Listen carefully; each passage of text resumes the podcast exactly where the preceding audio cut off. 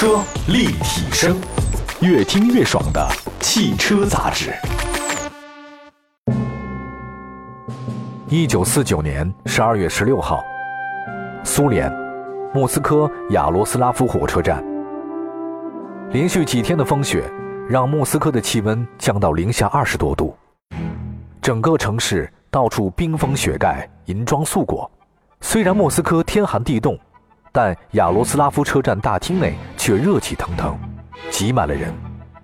其中最引人注目的是，除了斯大林外，苏共中央政治局全体成员都集中在大厅内。可以看出，这些人在等候一位来自远方的尊贵客人。那么，这位尊贵的客人是谁呢？亚罗斯拉夫车站站台上，苏联红军仪仗队军容严整。枪刺上闪耀着寒光，身材魁梧的战士们排成整齐的迎宾队伍，在严寒当中一动不动，如同一组雕像。莫斯科时间十二点整，一辆机车喷吐着白色的烟雾，拉着一辆车厢缓缓地进了站。新中国首任国家主席毛泽东的专列，在亚罗斯拉夫车站的站台边停下。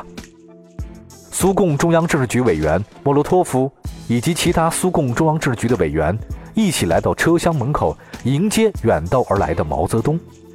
身穿深咖色的外套、头戴皮帽的毛泽东面带笑容走下了火车，与前来迎候的莫洛托夫等苏共的中央领导一一的握手问候。在一阵阵高亢的“乌拉乌拉”的欢呼声中，毛泽东检阅了苏军仪仗队，紧接着。他又发表了简洁的讲话。欢迎仪式结束以后，毛泽东一行立即驱车前往位于莫斯科郊外的斯大林孔策沃别墅。根据前苏联方面的安排，毛泽东访苏期间便下榻于此。当日下午六点，毛泽东与斯大林的双手紧紧地握在了一起，中苏两国领导开始了历史性的会晤。一九五零年二月十四号。作为毛泽东这次出访的成果，中苏双方签订了《中苏友好同盟互助条约》、关于中国长春铁路旅顺口及大连的协定和关于苏联贷款给中华人民共和国的协定。通过这些协定，中苏双方商定了苏联对中国经济建设的援助项目。其实，中苏之间关于经济援助的问题，早在1949年年初就已经开始商议了。只是那个时候，中华人民共和国还没有成立。早在1946年，国共双方谈判彻底破裂，内战再起，共产党领导的解放军仅仅三年的时间，攻城略地，越打越强。到1949年，甚至连中国的敌人也不怀疑中国共产党即将在全国取得胜利。如何在战争的废墟上迅速实现国家工业化？胜利后，中国经济建设的蓝图开始在毛泽东的脑海当中酝酿。根据当时的国际政治格局，新中国实现一边倒的外交政策，即完全站在以苏联为首的共产党国家的一边。在经济建设上，中国共产党人寻求援助的目光，自然投向是同是共产党领导的北方邻国苏联。受斯大林的委托，一九四九年一月三十号。苏共中央政治局委员米高扬同苏联铁道部部长科瓦廖夫一起来到了河北的西柏坡，与中共中央领导人会谈。会谈时间长达六天，讨论的内容非常丰富。在谈到中国军事工业及经济建设问题时，中共中央的领袖们提出，鉴于中国经济发展的现状，希望苏联帮助我们进行东北的工业开发，向中国派遣经济建设的专家。和提供包括汽车在内的各种重要物资的援助，毛泽东专门强调，我们也不是白要你们的援助，我们将在几年后用物资偿还这笔贷款。米高扬回去之后，向斯大林做了汇报，斯大林当即决定，请中国同志到苏联来具体商定。一九四九年四月二十一号，国民党军队一败涂地。毛泽东兴奋地赋诗：“宜将胜勇追穷寇，不可功名学霸王。”随着解放大军南下西进，全国各地形势大定。解放之后，全国的经济建设成为了日益紧迫的现实问题。由于长期的战乱，国内大量的厂矿倒闭，耕地荒芜，国内经济一片萧条。以铁路为例，当时全国有上万公里的铁路线路，三千两百多座桥梁和两百多座隧道被毁，连通东南西北的京浦、京汉、粤汉、陇海、浙赣这些主要干线没有一条能够全线通车，三分之一的机车因为破损严重不能运营，厂矿倒闭导致工人大量失业。一九四九年，全国失业工人多达四百万。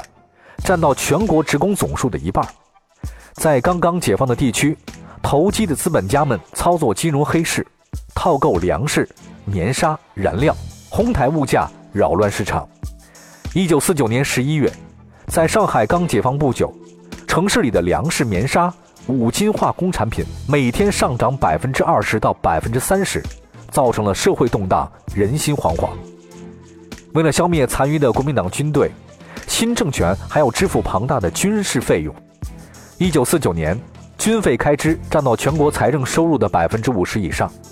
随着新解放地区的扩大，管理机构和行政人员也相应的增加。一九四九年，全国支出的各项费用折合小米是五百六十七亿斤，而当时全年的收入只有三百零三亿斤。残破的经济现状。使得一九四九年的中国成为世界上最穷的国家之一，年人均国民收入只有二十七美元，远远低于当时整个亚洲44美元的人均收入。针对这样的一份家底，经济建设成为新中国的头等大事。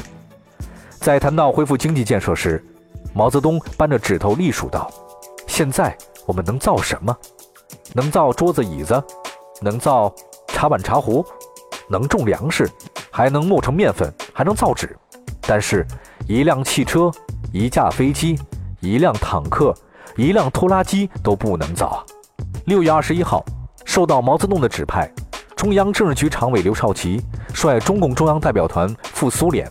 七月三十号，刘少奇和马林科夫分别代表中国和苏联签订了贷款协议。八月四号，毛泽东电赴刘少奇等。鉴于中国国内现状，希望斯大林同意率先派人来华组织中苏共同委员会，最好先带铁路、电力、钢铁、煤炭、军事等方面的专家，共同商定中国经济建设的具体项目。八月十四号，刘少奇与科瓦廖夫等第一批的苏联专家两百二十人离开莫斯科，回到中国。新中国成立前后，中国共产党领袖们极为忙碌。他们既要指挥消灭残余的国民党军队，又要组建新的国家机器，还要考虑新中国成立之后内政外交的大事。毛泽东一直无法抽身到苏联和斯大林会谈，直到1949年即将结束，毛泽东才得以动身前去苏联访问。因为要谈的问题实在太多，毛泽东在苏联停留了两个多月。期间，毛泽东参观了很多苏联企业，在斯大林汽车厂。他看到流水线上鱼贯而出的汽车，毛泽东兴奋地说：“我们也要有这样的汽车厂。”今后，毛泽东在与斯大林的会谈时，就对斯大林说：“我们也要搞一个既好吃又好看的东西。”他的意思是说，中苏两国要签订一个有实际内容的援助方案。毛泽东去苏联后不久，根据需求，政务院总理周恩来。率领李福春等一大批负责经济建设的领导人来到苏联，跟苏方具体商定苏方援助中国的经济项目。在商谈工业建设项目时，苏方指出，汽车在国民经济建设中有着重要的基础地位，几乎什么建设都离不开作为运输工具的汽车，强烈建议中国尽快建设一座像斯大林汽车厂那样的综合性汽车制造厂，并且表示。斯大林汽车厂有什么样的设备，中国的汽车厂就要有什么样的设备；斯大林汽车厂有什么样的水平，中国的汽车厂就要有什么样的水平。除了建设一座汽车厂之外，同时再建一座轻型的汽车装配厂，以适应短期的需求，以后再扩建。在一九五零年一月份，中方代表团与苏方商定，由苏联援助中国建设一座中型载货汽车制造厂。